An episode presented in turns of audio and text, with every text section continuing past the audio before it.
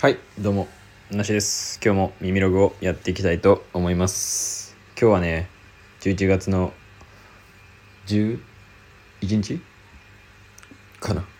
ポッキーの日ですかね。なんかもう11月ももう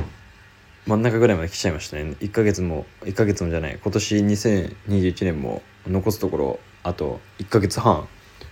いや早いですね。むちゃくちゃ早いな。もう12月12月になったらもう今年も終わったようなもんですもんね。いやーあっという間だな。先日あのー YouTube でねあのーファーストテイクってあるじゃないですか。あれをねたまたまこう、まあ、見てたというかどういうアーティストがあったっけ？って見てた時に僕のねちょっとあの好きなあの織坂優太さんの「えー、トーチ」という曲がですねあったんですけどおっと思って最近アルバムをちょっと聴いててねでこうポチって押したらこう歌う前になんかすごいいいセリフを言うんですけど2020年の話をねその時はされてて2020年なかったことにしないでくださいっていうようなねセリフがあるんですけどもすごいああ素敵だなって思っていたらもう2021年じゃないかと思っていたらもう2022年がやってこようとしているということでねあっという間。2020年になった時もあもう20年かって感じしましたけどね。もう22年すごいスピードですね。なんかはいっぱい話しちゃいました。前置きはこんなとこにして。今日は、えー洋服のね話をしていこうと思う。いつも洋服の話ですけど今日もね洋服の話をしていこうかなと思うんですけどあのーサムネイルにねしようと思っています、えーコートですね。あれはコートなんですけどもコートがついに縫い上がったということで。おめでとうございますとありがとうございますということで。僕はねあの洋服をあの自分で作っているんですけども、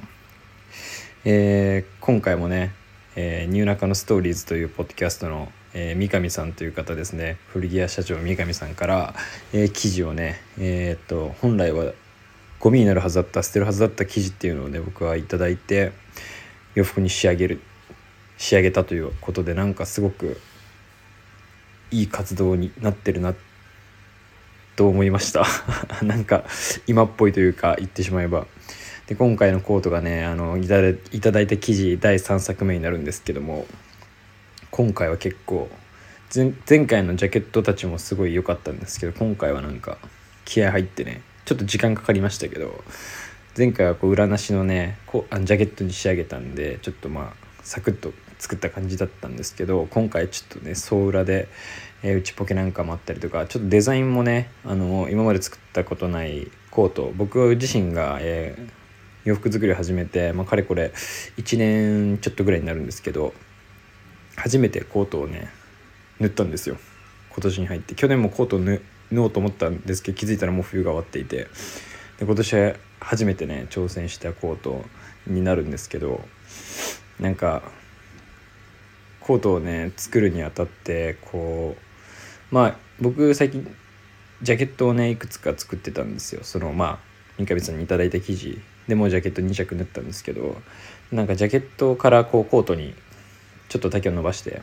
派生させていくこともできたんですけどなんか割とこう定番というかコートってこう特に男性のコートはあの形とかがこう大体決まってるというか定番の形があってそういうふうにうんなんて言うんだろうな作っても大体どの形かでディティール違いみたいなことになりなりかねないんですけど なんか僕もそういう服を作っている中でこうなんだろうな、まあ、オリジナルじゃないですけど別にそんないきなりオリジナル生み出していこうなんていうふうには思ってないですけどなんかどうせ作るんだったらあんまりこう見ないようなあのねその辺にあるようなもの作っても仕方な仕方がないというかあのあんまりねあのだったら買えばいいじゃないかって話になっちゃうんで 売ってるものをね。だそういう意味もあってこうコートのデザインとかも、まあ、若干こうどうしよっかなって思ってまあ悩んでいたんですけどまあそのコート縫うにあたってたまたまねあの本屋さんでこう本読んでたら、えー見つけたこうダッフルコートですね。もう大定番。まあダッフルコートも定番ですけどそのダッフルコートのこう、まあ、ブランドとしてすごい有名なグローバーオールっていうダッフルコートのブランドがあるんですけどイギリスかな？うん。でそれのなんだろうなその本はこうメンズファッション紳士服のまあいわゆる定番品みたいなものあの名品とかをこうブランドだったりそのブランドのえっ、とモデルこういう形が有名ですみたいな。んでそういう例えば昔こういう俳優が着てました映画で使われてましたとかなんかそういうのが乗っかってるやつだったんですけどその中の一つのこのグローバーオールのダッフルコートで紹介されてたのがすごい古い。まあ詳しく何て言うんだろうな。見れなかったんですけどまあ白黒の写真でまあ結構古い。1900年代初頭でもあれは多分戦時中だと思うんでまあ50年代以前ぐらいの話だと思うんですけどのダッフルコートがねあって